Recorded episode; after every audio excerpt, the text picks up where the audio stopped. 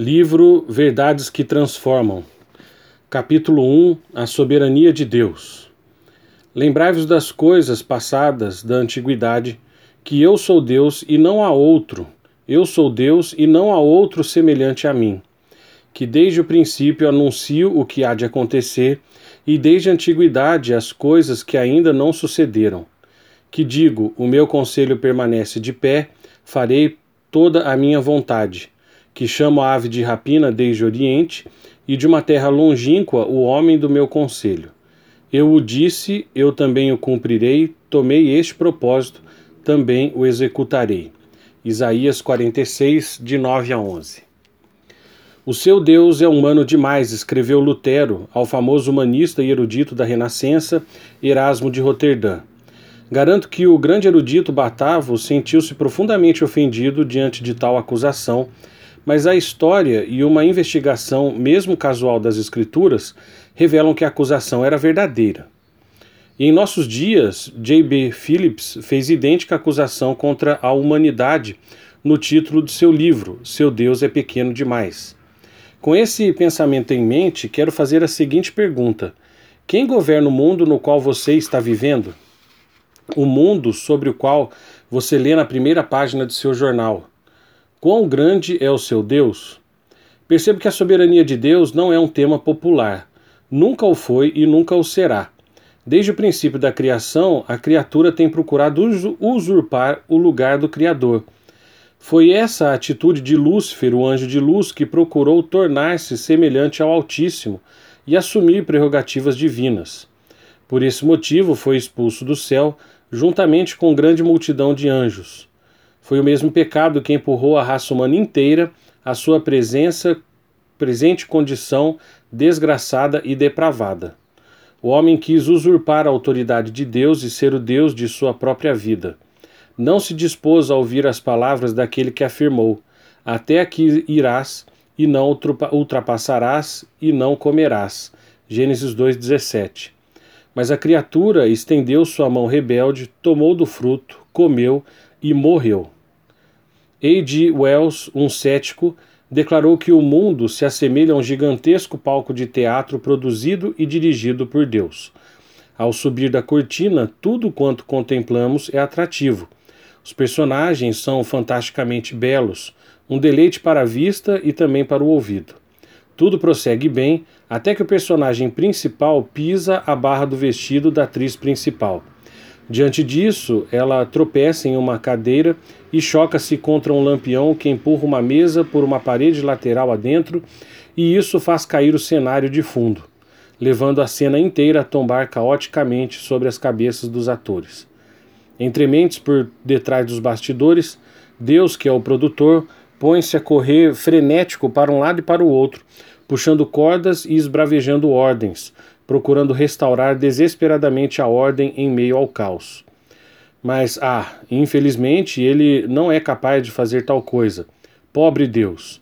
Esse é o Deus do homem moderno, um Deus minúsculo, assaz limitado. O Deus não é bom ou ele não é poderoso, asseverou certo incrédulo, pois de outro modo o mundo não poderia estar nessa confusão. Visto que a maioria das pessoas não se dispõe a crer que Deus não é bom, concluem que ele não é todo-poderoso. Ele estaria fazendo o máximo ao seu alcance, mas esse máximo não é suficiente. Ele é o Deus que tenta e fracassa. Qual extremidade desse dilema você prefere? Posso sugerir-lhe sugerir uma alternativa? A razão dessa confusão no mundo não se deve ao fato de que Deus não é bom e nem que ele não é capaz. O problema está no homem. O homem não é bom e nem capaz. Consideremos por alguns momentos uma jornada ao inferno. Após chegar ao após chegar a contemplar a cena medonha, você nada mais veria senão miséria e infortúnio. Você poderia chegar então à conclusão que Deus não é bom e nem capaz, porquanto de outra forma não permitiria a existência de um lugar de tanta miséria.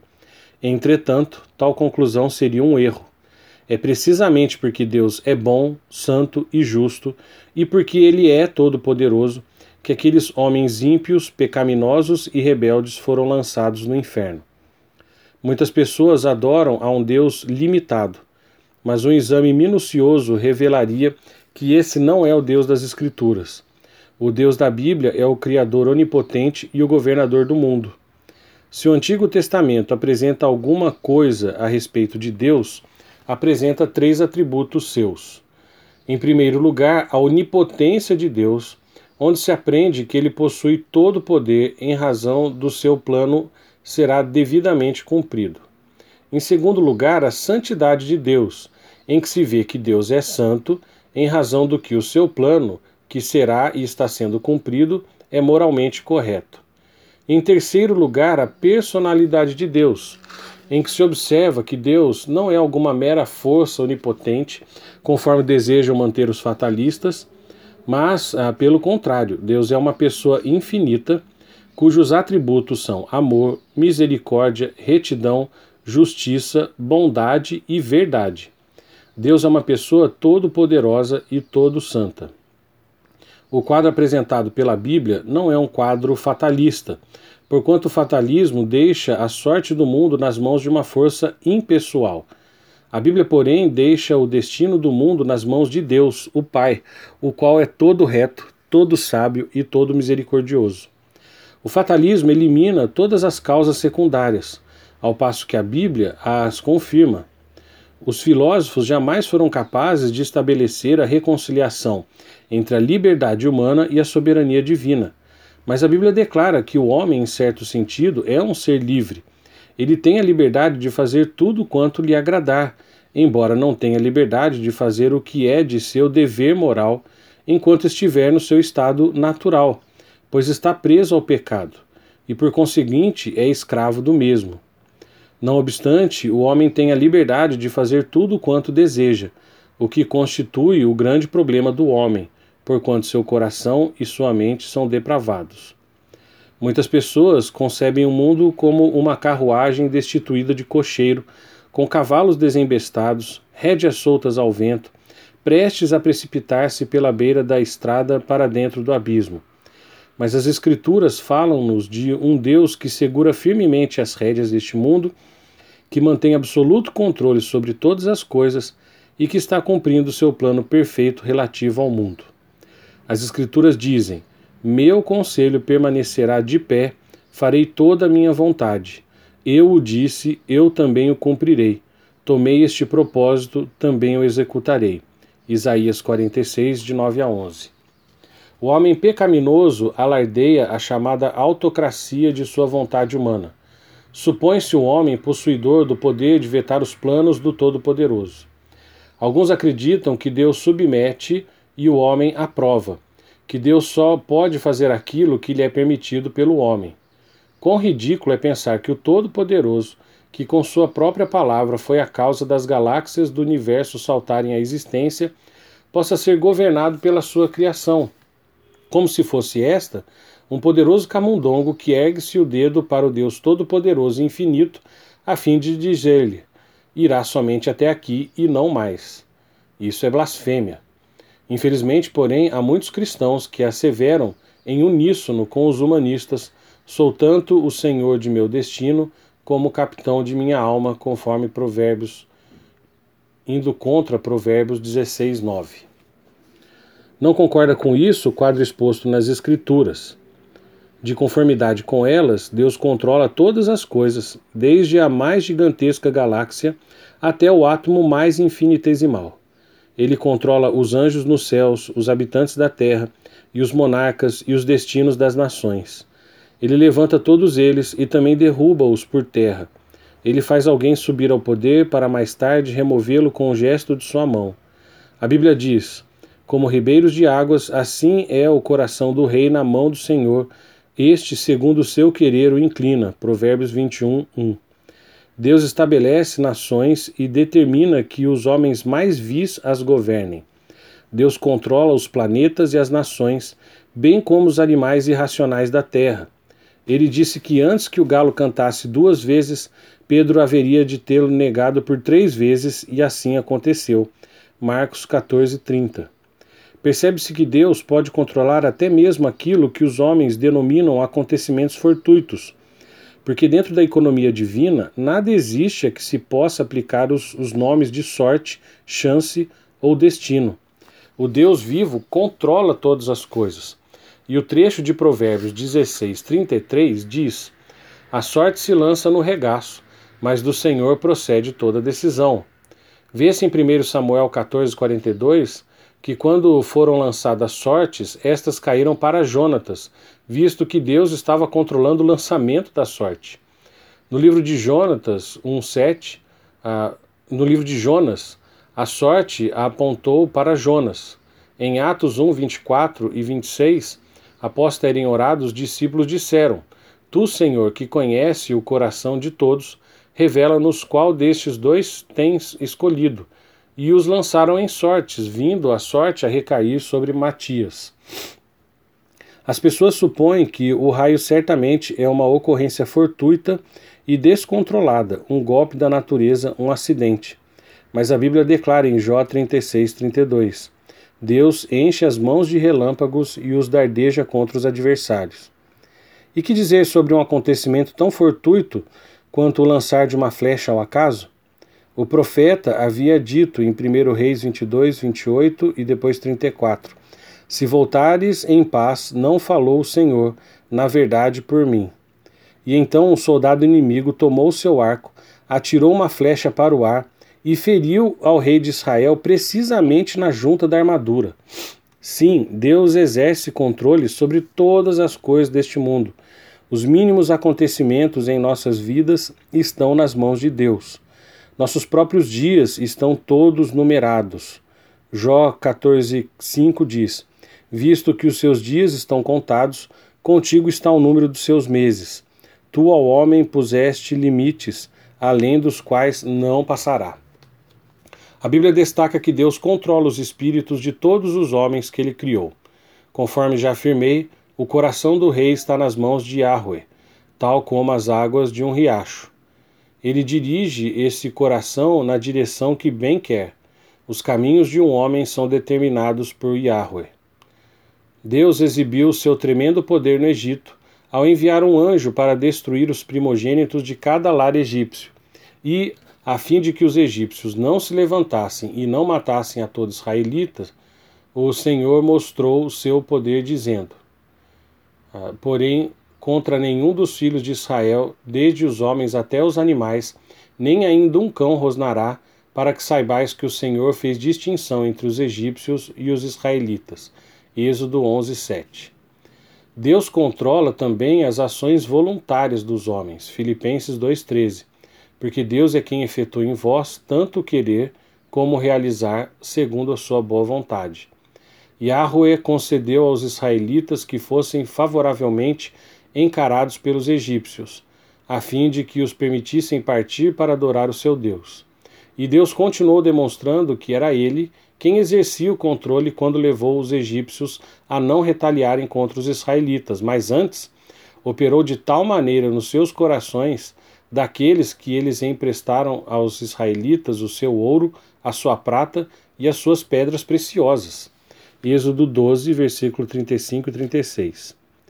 A soberania de Deus foi novamente exibida quando os israelitas viviam na sua terra de Canaã, entre povos hostis, cujas terras haviam sido conquistadas e que agora desejavam reconquistar. Deus, porém, demonstrando o seu total controle sobre os corações dos homens, arranjou as coisas de tal modo que os cananeus nem ao menos desejaram a terra, enquanto os filhos de Israel subiam para adorar em Jerusalém. Portanto, três vezes por ano, ano após ano, século após século, todo varão capaz da Palestina deixava seu lar indefeso diante dos heteus, dos cananeus e dos amorreus quando subia a Jerusalém. O Senhor controlava de tal maneira os corações destes que nem ao menos desejavam possuir a terra. Algumas pessoas acreditam que Deus ah, não tem poder para converter uma alma a menos que essa mesma alma lhe dê permissão para tanto.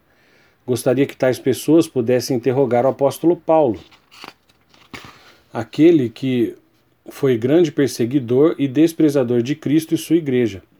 Paulo, estando a caminho de Damasco, a fim de perseguir os cristãos dali, subitamente foi lançado por terra pelo poder de Deus e Deus o converteu.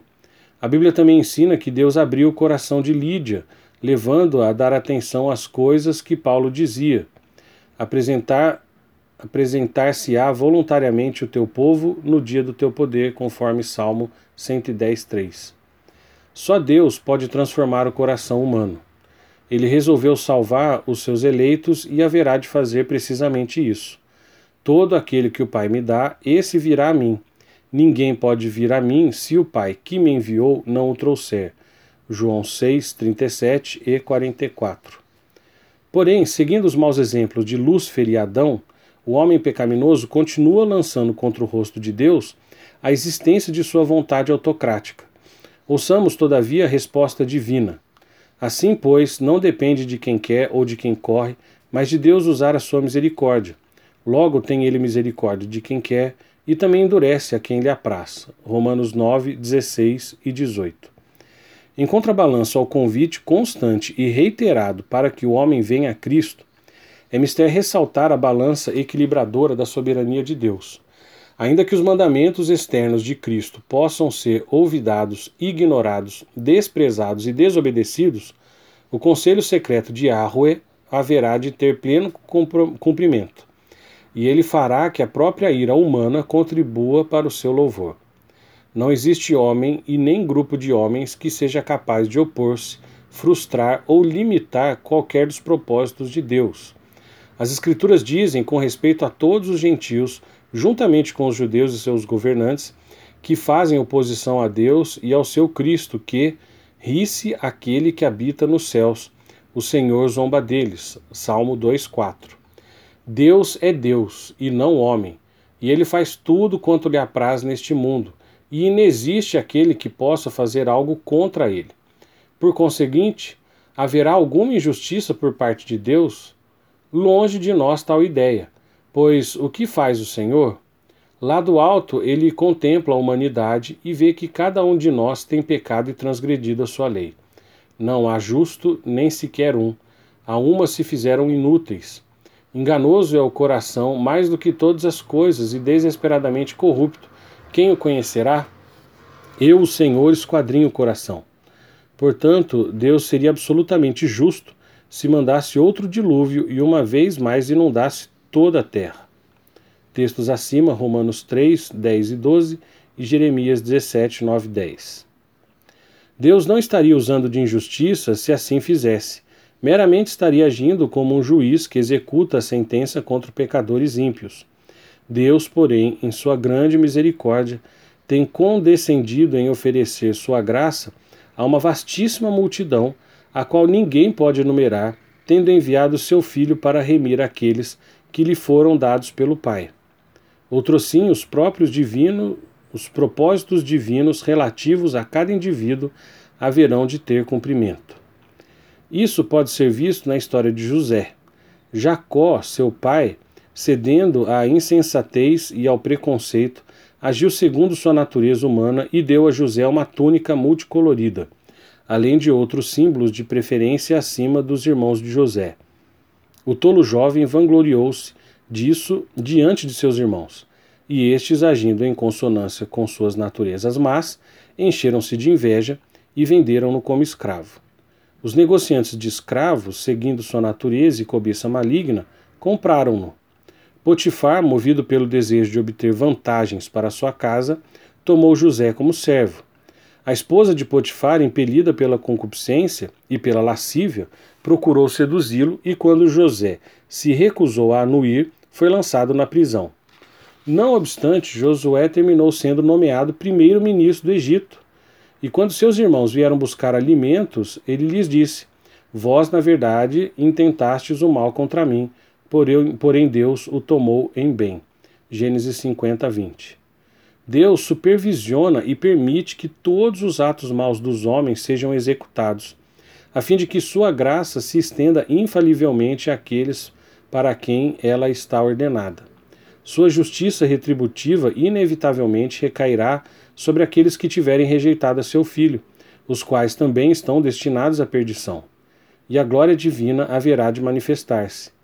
Charles Spurgeon declarou que existem pessoas que gostariam de ter um Deus que entrasse em sua oficina e criasse o universo. Um Deus que entrasse nas instituições de mendicância para distribuir as suas esmolas. Eles gostariam de ter um Deus que sustivesse os pilares da terra. Mas quando Deus tivesse de entrar na sua sala do trono, então o mundo rilharia os dentes e balançaria a cabeça e o punho cerrado contra Deus. Porém, você e eu sabemos que o único Deus que se acha ali é o Deus que é o Senhor soberano dos céus e da terra, o Deus que fará tudo quanto lhe apraz, e cujos propósitos haverão de ter cabal cumprimento. Se você é crente, então pode dizer: Graças sejam dadas a Deus, que o governador soberano dos céus e da terra é o meu gracioso Salvador. Caso você ainda não se tenha convertido, então, meu amigo, Arrependa-se sem tardar de todos os seus pecados e volte-se para aquele que assegurou: O que vem a mim, de maneira nenhuma lançarei fora. João 6,37 Aceite a sua misericórdia enquanto há tempo, pois ele disse: Eu mato e eu faço viver, eu firo e eu saro, e não há quem possa livrar alguém da minha mão. Deuteronômio 33, 32, 39.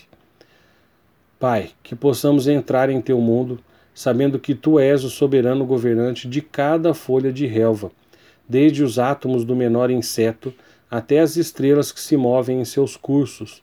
Tu és o Deus soberano.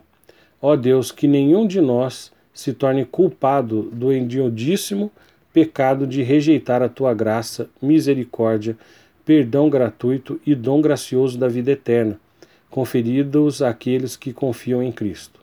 Pois de fato, Todos nós um dia chegaremos a Jesus Cristo, ou como Salvador do mundo, ou como juiz do mundo vindouro. Amém.